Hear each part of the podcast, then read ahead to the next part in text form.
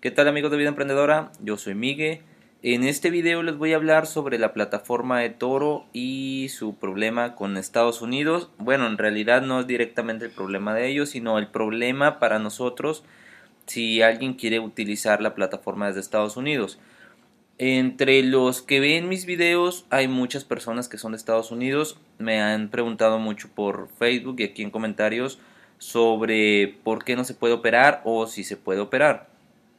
Este, esta plataforma estuve revisando y por ejemplo, sí te va a dejar abrir una cuenta en Estados Unidos, Toro, pero solamente te va a dejar operar con criptomonedas, es decir, no puedes hacer trading con forex, con acciones, índices, porque son CFD. Entonces, eh, si no sabes qué es un CFD, acá arriba a la derecha te dejo la explicación ya para que te des una idea clara.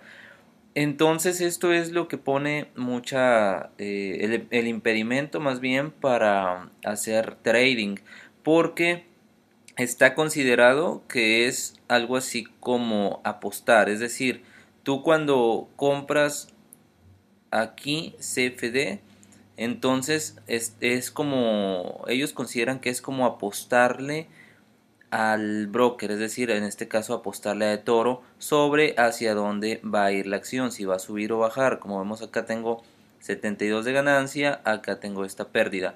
Entonces ellos consideran que es apuestas. Entonces, por ejemplo, los sitios web de apuestas que vemos en América Latina con sus comerciales muy seguido, en Estados Unidos tampoco están permitidos. Entonces, al considerar que esto es más que todo una apuesta, ya que no es un activo que tú tengas en tu mano, que tengas derecho a los dividendos y todo esto de dicha acción, entonces esto lo consideran así, entonces por eso es que no puedes operar con eToro en Estados Unidos, entonces para esto tienes que buscar otro broker en el que ya puedas comprar eh, los activos, las acciones como tal y no operar con CFD o hacer trading. También He visto sobre si se puede hacer Forex desde Estados Unidos.